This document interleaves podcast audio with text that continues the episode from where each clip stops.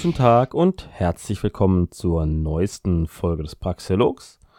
Heute zum Thema Hierarchie. Hierarchien sind Ordnungen, die auf Überordnung und Unterordnung der Beteiligten beruhen. Das heißt, wir haben irgendwie verschiedene Stufen, mindestens zwei Stufen, also mindestens die obere und die untere Stufe. Meistens haben wir viele Stufen. Wir haben also eine vertikale Ordnung in oben und unten und verschiedene Mittelstufen. Das Wort stammt aus dem Griechischen und setzt zusammen aus dem Wort Hieros, heilig, und Arche, Führung oder Herrschaft. Also heilige Führung. Und jetzt ist natürlich die Frage, wer bestimmt, was heilig ist, beziehungsweise wer heilig ist. Und Hierarchie wird normalerweise irgendwie immer mit so, mit Herrschaft und Unterwerfung in Zusammenhang gebracht, was natürlich auch oft stimmt, aber was eben nicht zwingend der Fall sein muss. Man könnte jetzt hier unterscheiden zwischen zwei ähm, Kategorien, und zwar einmal der Entscheidungsmacht, also wer hat die über Entscheidungsmacht über gewisse Dinge, über Eigentum zum Beispiel oder über was Menschen machen müssen, also kann Befehle vergeben und die Frage ist natürlich, wie kommt diese Entscheidungsmacht zustande? Äh, liegt dem ganzen Zwang zugrunde, Gewalt? Gibt es jemanden, der mit Waffen, Gewalt jemanden zwingt, etwas zu tun? Oder auch zum Beispiel ist ein politischer Zwang durch Gesetze da, die, wenn man sie nicht befolgt, dann eben auch wieder zu Waffengewalt führen. Oder auch sowas wie Eigentum. Also kann jemand zum Beispiel jemanden von seinem Land ver, äh, verweisen. Das wäre auch eine Hierarchie. Also dann hat diese Person über das eine Stück Land eben die Verfügungsmacht aus eigentumsrechtlichen Gründen und kann jemanden anderen, da, der da gerne sein möchte, ähm, runterschmeißen. Und wenn man das Ganze befolgt, dann hat natürlich der eine eine höhere Stellung als der andere. Das heißt, er ist in der Hierarchie in diesem, in diesem einen Punkt zumindest höher als der andere. Dann ist natürlich die Frage, ist dieses Eigentum, dieses Land zum Beispiel, ist es rechtmäßig erworben oder ist es unrechtmäßig angeeignet? Wurde es eben auch wieder durch Zwang genommen oder hat derjenige das irgendwie erworben in einer rechtmäßigen Art und Weise? Ich möchte jetzt gar nicht so auf diese Eigentumsgeschichte so eingehen. Da mache ich vielleicht eine andere Folge mal zu. Ich werde eh demnächst was zu äh, geistigem Eigentum auch machen. Da werde ich jetzt auch nochmal kurz ansprechen, wie überhaupt Eigentum zustande kommt.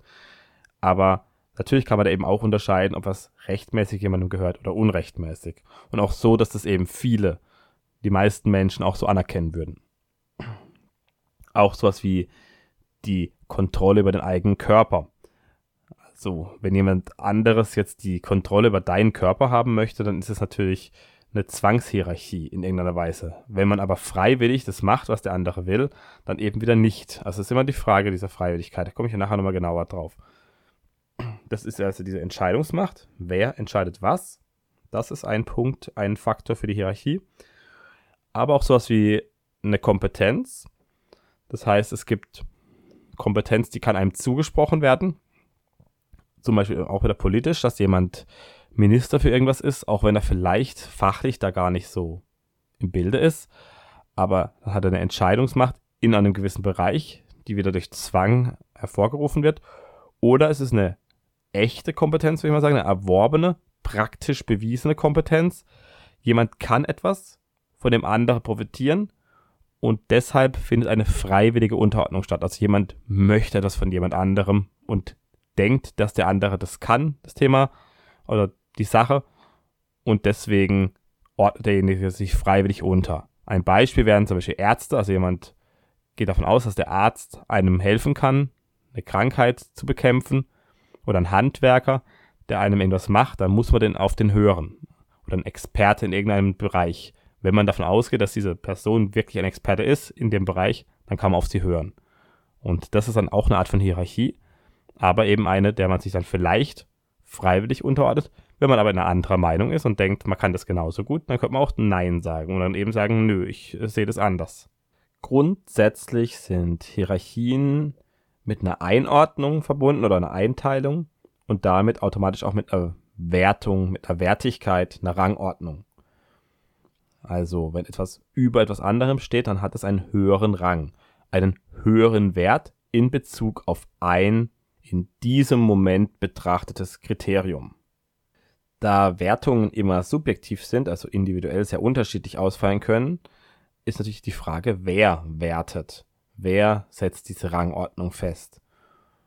Und es macht eben einen Unterschied, ob jetzt diese Rangordnung individuell von jedem selbst festgelegt wird und man sich dann entsprechend der eigenen äh, Vorstellungen zum Beispiel in eine, in eine Hierarchie einfügt oder ob eine Hierarchie von einer, einer Einzelperson, einem Diktator oder einer kleinen Gruppe aufoktroyiert wird und dann eben diese Gruppe als irgendwas als gut und als schlecht ansieht, also diese Wertung vornimmt und dann müssen sich alle daran halten. Das macht einen Unterschied.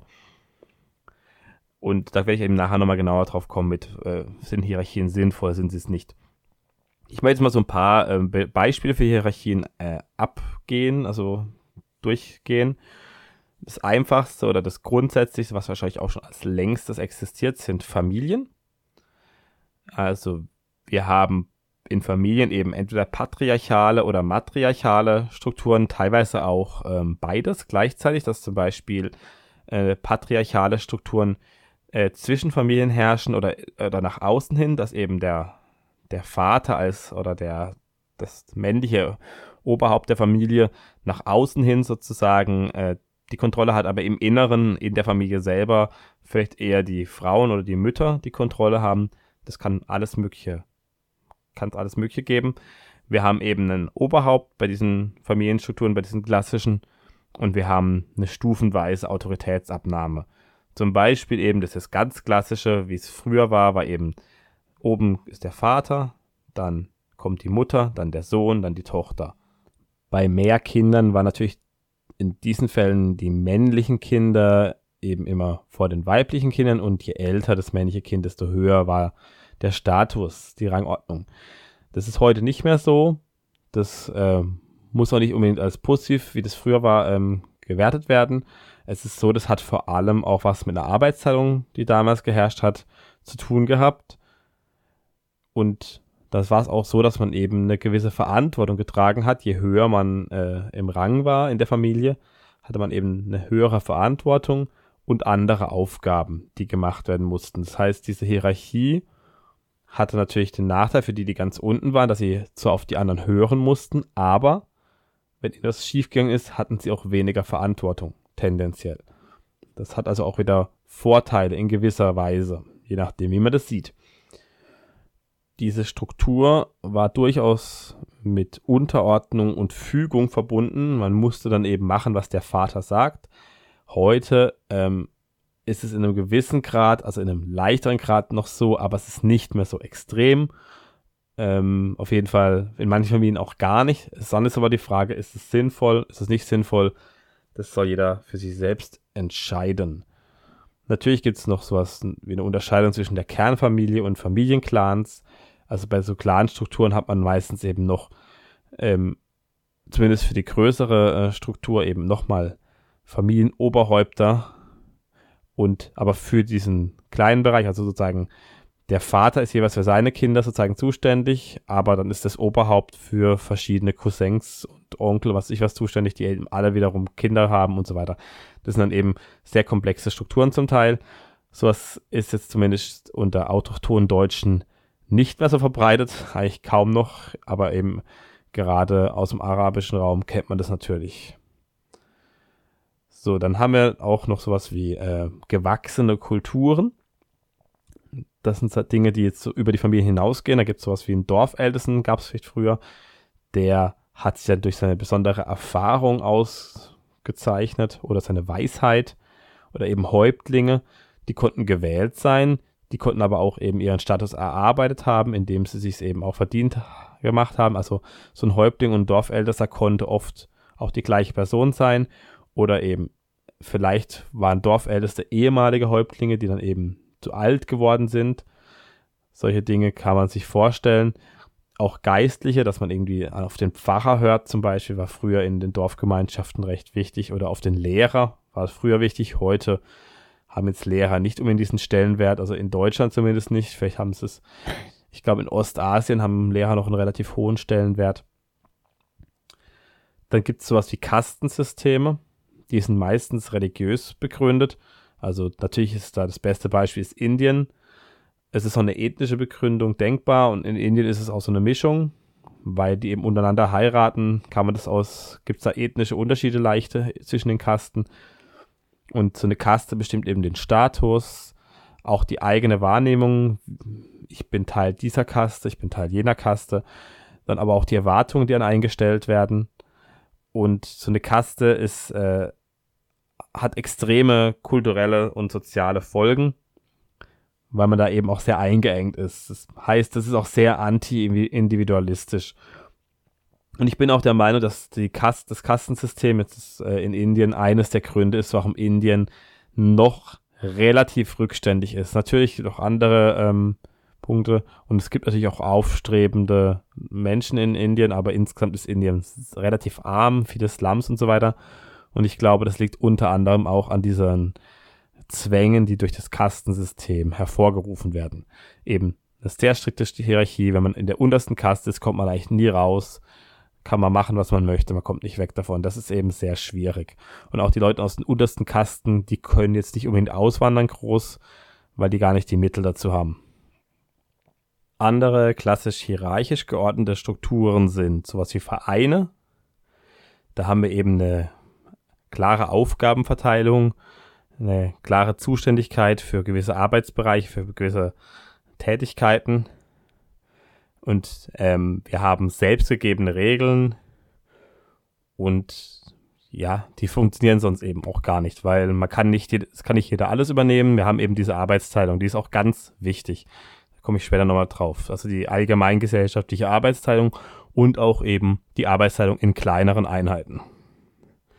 Dann, was natürlich auch ganz offensichtlich ist, ist sowas wie Unternehmen. Da haben wir auch verschiedene Funktionen und Kompetenzen und Verantwortungsebenen. Wir haben eben eine Leitung, einen CEO zum Beispiel, der ganz oben drüber steht. Oder eben einen Besitzer, je nachdem, wenn es ein Familienunternehmen ist. Dann haben wir Abteilungsleiter, Teamleiter und ganz unten eben die Sachbearbeiter oder Arbeiter. Und es gibt eine disziplinarische Durchsetzung von Anweisungen von oben nach unten oder eine Verteilung, eine Delegation von Aufgaben. Es ist halt sehr top-down äh, strukturiert. Aber es ist eben auch so, dass die oberen Ebenen mehr Verantwortung tragen und je nachdem auch dann gehen müssen, wenn irgendwas nicht funktioniert. Besonders strikte Hierarchieebenen haben wir beim Militär. Wir haben verschiedene Befehlsebenen. Die Untergeordneten sind zum Gehorsam verpflichtet. Ähm, wenn sie es nicht wenn die nicht gehorchen, dann können sie nach dem Fall im Militärgericht äh, kommen. Die, ja, die Befehlsebenen sind an der Kleidung ablesbar. Wir haben Uniformen, wir haben Rangzeichen. Und die Befugnisse sind exakt abgegrenzt und ganz klar zugewiesen. Und ähnlich wie beim Militär ist eben auch der noch ein bisschen höhere Ebene, wenn man es so sehen will, nämlich der Staat an sich. Da haben wir auch Behörden, also eben unter anderem das Militär, aber auch andere äh, Bereiche. Und die sind alle sehr streng hierarchisch äh, geregelt, auch durch Gesetze. Wir haben verschiedene Ebenen, die Bundesebene, die Länderebene, die Gemeindeebene. Und wir haben allgemeine sehr zentralistische Struktur. Man könnte natürlich sagen, ja, die Gemeinden haben vielleicht noch ein bisschen mehr Rechte als in anderen Ländern, das kommt drauf an. Also, aber an, an sich haben wir eben trotzdem diese Top-Down-Struktur. Wir haben einen Bund, äh, Länder, Gemeinden oder vielleicht noch Landkreise dazwischen. Wir haben eben eine Top-Down-Entscheidungsmacht und die wird auch äh, mittels Gewalt erzwungen, nämlich mittels Polizeigewalt. Also wir haben auch eben da eine sehr strenge Hierarchie. Wir haben auch äh, Hierarchien in der Tierwelt. Teilweise ähm, haben wir eben sehr komplexe Rangordnungen zum Beispiel bei Wolfsrudeln haben wir klare Alpha-Wölfe, also einen Alpha-Wolf oder vielleicht zwei Alpha-Wölfe, aber mehr nicht. Und dann eben die Untergebenen. Bei Schimpansen haben wir Rangordnungen. Rangordnungen gibt es bei vielen Tieren und die werden auf unterschiedliche Art und Weise eben ermittelt durch Kämpfe, durch auch so Art Fäden unter den Tieren es ist eigentlich sehr interessant, da gibt es ganz große Unterschiede, aber es ist eben nicht so, dass es jetzt zum Beispiel unnatürlich wäre, was ja gerne von manchen Leuten behauptet wird. Man sieht es halt auch im, im Tierreich eben. Dann haben wir auch sowas, das können wir auch als eine Art von Hierarchie bezeichnen, zumindest wird es so gerne, ja, vor allem von links dargestellt, sowas wie Eigentum, dass eben durch Eigentum, durch Besitz, die, die Kapitalisten haben die Macht, weil sie äh, im Besitz des, der Länder sind, der, der Ländereien, Besitz des, äh, ja, Besitz von Produktionsmitteln und dadurch können sie alles kontrollieren. Da werde ich wahrscheinlich auch mal eine Folge dazu machen, da, zu dem Thema jetzt speziell. Ähm, da ist ein bisschen was dran, aber eben auch nicht. Ich will es so äh, mal kurz darstellen. Also natürlich, wenn jetzt jemand, äh, es gibt Eigentumsrechte, sagen wir jetzt, und wir haben äh, einen Besitz an Land. Also A besitzt Land, B nicht. Dann hat natürlich A diesen Vorteil, aber A muss eben auch dieses Land sinnvoll einsetzen, damit eben zum Beispiel der Wert nicht verloren geht oder damit er auch was draus macht. Und nur wenn er das macht, ähm, hat er einen Vorteil davon. Wenn er es einfach nur besitzt und dem anderen verwehrt, dann kann es auch sein, dass für beide am Ende negativ ausgeht. Ähm, natürlich kann dann insofern jetzt A, den, also die Person A kann die Person B von dem Betreten des Landes ausschließen. Insofern gibt es eine Hierarchie, eine Hierarchieebene und natürlich ist A in dem Fall über B durch diesen Besitz. Die Frage ist nur, bringt es ihm was? Ist es wirklich am Ende eine sinnvolle Entscheidung, denjenigen auszuschließen zum Beispiel? Das ist halt von Fall zu Fall unterschiedlich. Anders ist es vielleicht bei Gütern. Also wenn A besitzt ein Gut und B braucht dieses Gut, zum Beispiel Nahrung. Also B ist am Verhungern und A hat Essen. Jetzt ist die Frage, natürlich hat A insofern natürlich die, die Macht über B, weil er eben das Essen verwehren kann. Die Frage ist allerdings, wenn jetzt zum Beispiel A den B verhungern lässt, was sagen dann die anderen dazu? Was sagt dann C oder D oder E dazu? Was sagen die Leute dazu? Ähm, ist das wirklich so sinnvoll? Jetzt kann er das wirklich komplett ein, äh, einsetzen, wie er es möchte. Oder ist er vielleicht doch moralisch dazu verpflichtet, jemandem zu helfen? Und die meisten Menschen würden dann jemandem trotzdem Essen geben, wenn sie die Möglichkeit haben.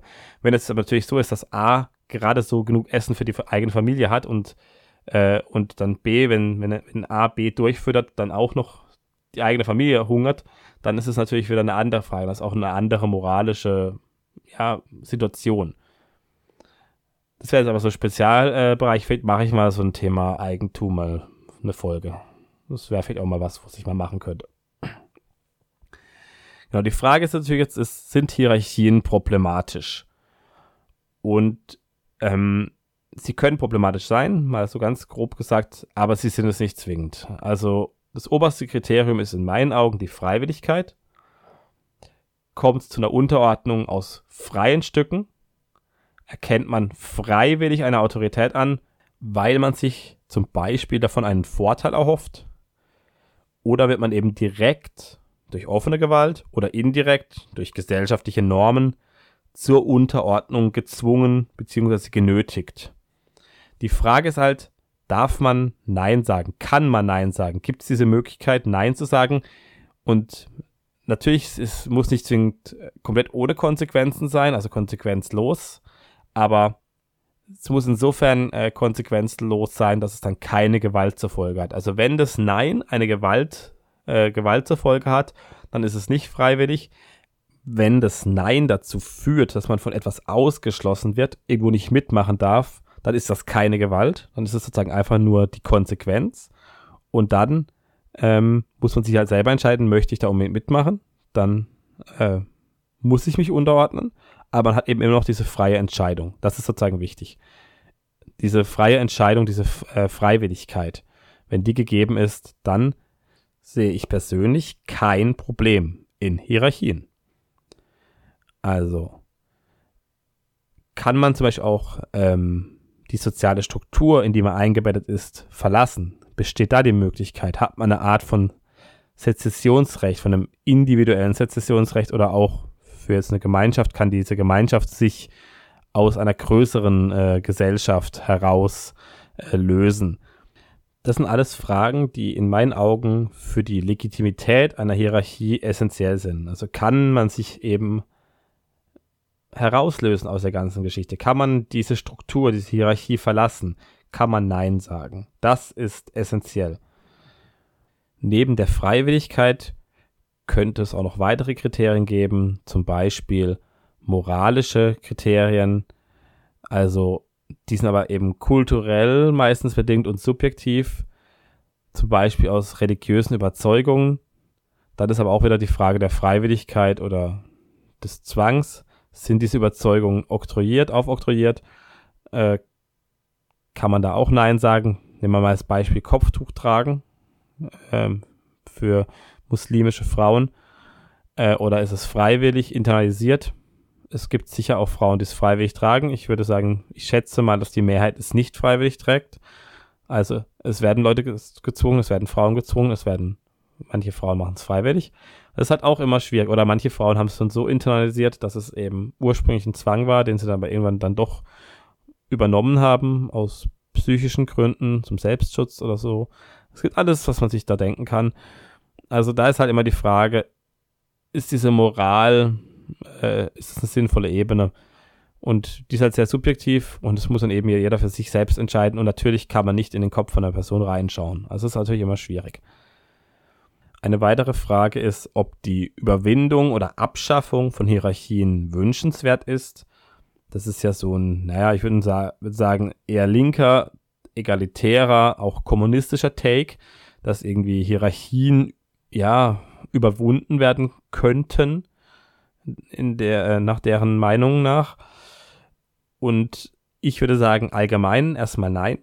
Also diese Überwindung oder Abschaffung ist nicht wünschenswert, zumindest allgemein nicht, weil Hierarchien ein essentieller Bestandteil der Arbeitsteilung sind. Wir haben hier natürlich im Sonderfall von Hierarchien, nämlich Hierarchien, die auf einzelne Bereiche, auf einzelne Fähigkeiten beschränkt sind.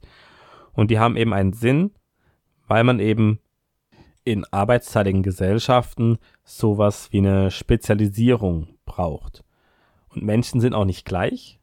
Menschen haben unterschiedliche Potenziale, kann man als Nature bezeichnen, also was ihnen natürlich äh, mitgegeben ist. Zum Beispiel natürliche Talente, Fähigkeiten, die in den einen Person von Geburt an schon besser ist, besseres Potenzial hat als jemand anderes. Und dann werden diese Fähigkeiten eben ausgearbeitet, äh, ausgebaut oder eben auch nicht. Das wäre dann sowas wie Nurture, also Nature, Nurture. Und das haben wir eben. Wir haben diese Unterschiede. Menschen sind keine Klone, Menschen sind nicht gleich, Menschen sind unterschiedlich, Menschen sind vielfältig. Das ist auch wichtig. Sonst äh, wäre es auch relativ langweilig. Und weil sie vielfältig sind, können unterschiedliche Menschen unterschiedliche Dinge unterschiedlich gut. Und das auszunutzen bedarf eben auch Hierarchien, weil man eben in einem Fall, wo man etwas schlechter kann als jemand anderes, auf diese Person vielleicht hören sollte in diesem Spezialbereich, in diesem Gebiet, in dem die andere Person etwas gut kann, dann eben darauf hören sollte, was diese Person sagt. Und das heißt, man ordnet sich automatisch in dieser Situation unter und das ist eine Form von Hierarchie. Ob man das jetzt äh, gut oder schlecht findet, ist so eine andere Sache, aber ich denke mal, es ist sinnvoll, jemandem, der etwas weiß, äh, vielleicht zuzuhören. Und nicht irgendwie, ja, so zu machen, als ob man alles besser wüsste als jemand anderes, der vielleicht erfahrener ist in dem Bereich. Ich glaube nicht, dass man damit im Leben besonders weit kommt. Also, Hierarchien sind essentieller Bestandteil der Arbeitsteilung und damit sind sie auch die Grundlage einer funktionierenden modernen Gesellschaft oder auch einer Gemeinschaft, einer funktionierenden Gemeinschaft. Natürlich ist auch ein System denkbar, wo jeder alles selbst macht, für sich. Das würde aber zu deutlichen äh, Produktivitätseinbußen führen und zu einem deutlich geringeren Wohlstand. Und ob das jetzt wirklich im Sinne aller ist, wage ich zu bezweifeln. Also, dieses, diese Frage eben, ist es sinnvoll, Hierarchien abzuschaffen, kann man in dem Sinne eben mit Nein beantworten. Man kann sie aber mit Ja beantworten in Bezug auf Zwangshierarchien. Zumindest mit tendenziell Ja. Weil viele davon eben eher schädlich sind, weil sie eben auf Zwang beruhen. Sie hemmen die freie Entfaltung von Menschen und meistens verletzen sie auch Eigentumsrechte. Und da ich jetzt als Libertärer, als Anarchokapitalist ähm, Eigentumsrechte für sehr wichtig halte, denke ich natürlich auch, dass diese Hierarchien, die gerade die Eigentumsrechte verletzen, schädlich sind. Das wäre eben alles, was staatlich ist. Aber das heißt nicht, dass es nicht irgendwie Zwangshierarchien geben kann, nämlich ein gutes Beispiel ist der freiwillige Beitritt in ein striktes Hierarchiesystem. Das heißt, man vertraglich oder wie auch immer regelt man, dass man diesem Hierarchiesystem beitritt, eben zum Beispiel ein Unternehmen oder Vereinen, wo man dann eben klare Rollen zugewiesen bekommt. Genauso denkbar sind natürlich auch äh, Sicherheitsdienste oder Verteidigungsorganisationen, also sozusagen das Militär einer Privatrechtsordnung, weil es dann natürlich auch die Möglichkeit zur Verteidigung gegenüber anderen Eindringlingen oder so geben müsste.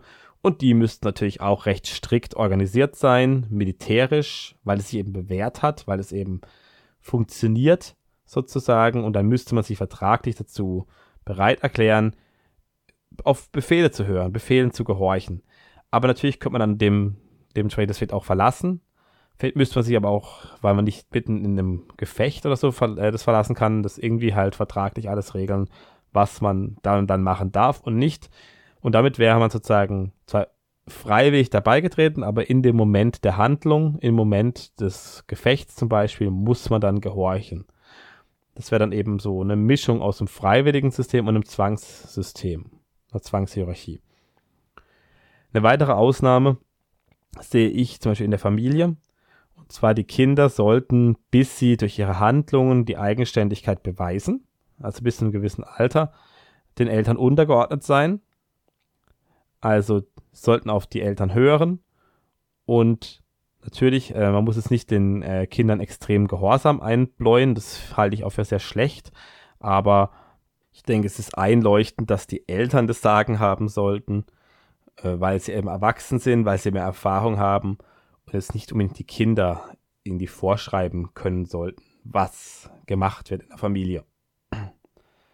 Also, das ist so eine andere Ausnahme.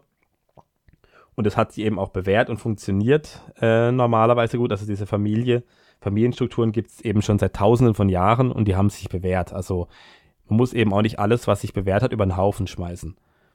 Das ist allgemein so eine Sache, wo ich, äh, denke ich, sagen würde, dass Strukturen, die sich schon, die sie lange bewährt haben, die schon lange bestehen, die sollten nicht leichtfertig verworfen werden. Das sind eben Erfahrungswerte. Das heißt, es gibt eben Hierarchien, auch zum Beispiel, dass man auf ältere Leute hört das sind so Sachen, die haben sich mal so eine Zeit lang, ähm, ja, haben sie halt mit der Zeit entwickelt, weil die älteren Leute haben halt viel mehr erlebt, haben mehr Lebenserfahrung und dann sind sie eben auch weiser. Jetzt vielleicht abgesehen von Demenzkranken, die dann wirklich vielleicht, das ist nochmal ein Ausnahmefall, aber so ein gewisser Respekt vom Alter zum Beispiel sind eben so kulturelle Hierarchien, die in meinen Augen schon durchaus einen Sinn ergeben. Aber wichtig ist eben immer die Freiwilligkeit. Das ist, denke ich nochmal, dass es, denke ich, auch rausgekommen ist, dass man eben Ja und Nein sagen kann. Und man muss nicht bei allem mitmachen. Man muss dann aber auch die Konsequenzen tragen, wenn man Nein sagt. Aber auch wenn man Ja sagt. Also wenn man, das ist vielleicht auch meine Folge, die ich zum Gehorsam gemacht habe. Also wenn man Ja sagt, dann gehorcht man. Da muss man auch die Konsequenzen tragen, wenn der Gehorsam negative Folgen hat. Zum Beispiel die Leute, die Ja gesagt haben im Nationalsozialismus, die da mitgemacht haben. Das wäre dann aus ein anderer Extremfall von einer Unterordnung. Also es ist beides. Man muss immer, immer das für sich selbst entscheiden und auch selbst die Verantwortung tragen. Das ist das ganz Wichtigste daran, würde ich sagen. So, das war's für heute. Ich hoffe, die Folge hat euch gefallen. Ähm, falls ja, abonniert den Podcast auf Spotify, auf Google Podcasts, Apple Podcasts, Amazon Music und so weiter oder auf YouTube. Lasst ein Like auf YouTube da, gerne auch einen Kommentar, wenn euch was äh, gefällt, wenn ihr Anmerkungen habt, wenn ihr eine, eine Kritik habt. Ähm, bisher werde ich sehr wenig kritisiert, vielleicht kommt es noch, aber ich bin auch nicht so besonders bekannt. Also ich habe irgendwie nicht jetzt so extrem viele Klicks auf YouTube und auch meine äh, Leute, die mich so regelmäßig hören. Ich habe vielleicht so 50, also mit YouTube und dem Podcast selber habe ich vielleicht so 40, 50 Hörer äh, pro Folge. Ja, so 50 ungefähr. Außer es sind die gleichen, das weiß ich natürlich nicht. Ähm, aber ich denke mal, also vielleicht wächst der Podcast auch noch ein bisschen. Aber das ist auch gar nicht so wichtig für mich. Das wird sich mit der Zeit automatisch ergeben. Vielleicht werde ich auch ein bisschen besser im Sprechen. Ich mache immer noch zu viele Äs und Ös und so.